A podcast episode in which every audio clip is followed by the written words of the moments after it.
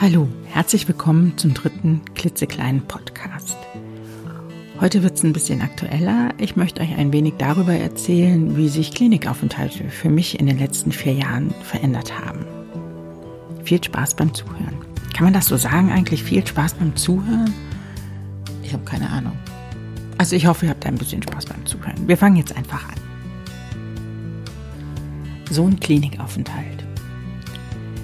Seit der Entlassung von der Frühchenstation vor dreieinhalb Jahren, nachdem wir 154 Tage dort ins Leben gestartet sind, waren wir schon einige Male wieder in der Klinik. Und das nicht nur zu Besuch. Dass wir vielleicht nochmal mit dem Kleinen in die Klinik müssen, das war mir schon klar. Damals, nach der Entlassung. Doch in meinem Kopf waren da erst einmal nur geplante und notwendige Aufenthalte gespeichert. Die erste Impfung zum Beispiel. Die sollte mit einer Übernachtung sein und Monitorüberwachung.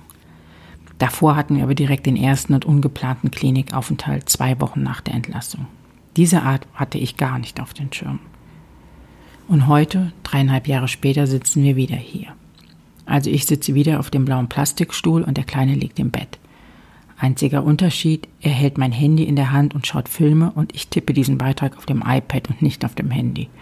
Ach, es ist fast schon ein bisschen wie früher. Wir sind vor zwei Tagen als Notfall eingeliefert worden. Die Atmung fiel ihm so schwer, eine ausreichende Sättigung war nicht mehr da. Die Nacht davor hatten wir zu Hause schon einmal diese Situation. Wir konnten es aber mit einem Notfallmedikament ganz gut abfangen. Und dennoch, ich hasse solche Nächte, solche Situationen überhaupt. Ich bin nicht hilflos, aber ich hasse es, alleine die Entscheidungen treffen zu müssen dann. Ich, die keine Medizinerin ist, eigentlich gar keine Ahnung hat, nur aus dem Bauch heraus entscheiden kann obwohl ich krampfhaft versuche, die Liste in meinem Kopf ganz sachlich abzuarbeiten und dann zu entscheiden, was zu tun ist. Es klappt nicht. Da ist irgendwie mein Mutterherz, was natürlich sofort möchte, dass eine Besserung eintritt. Ich habe überhaupt keine Geduld für sowas. Ich will, dass das sofort weggeht, egal was es ist. Kurzum, ich hasse diese Nächte.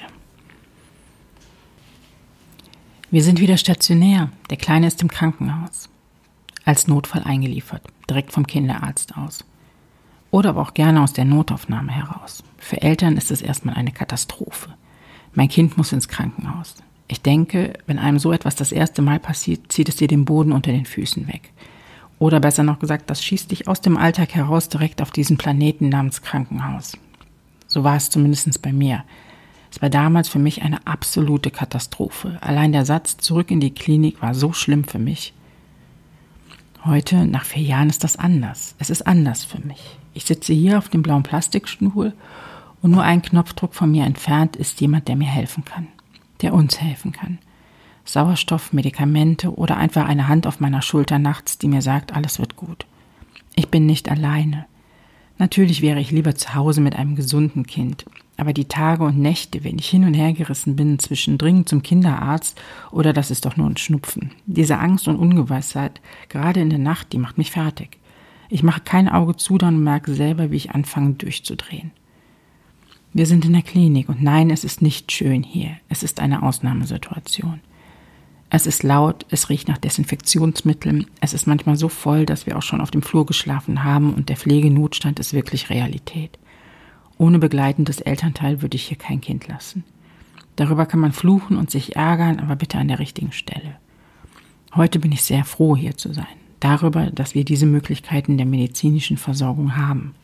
Darüber, dass wir bisher, bis auf wirklich wenige Ausnahmen, immer nette Ärzte und Schwestern an unserer Seite hatten.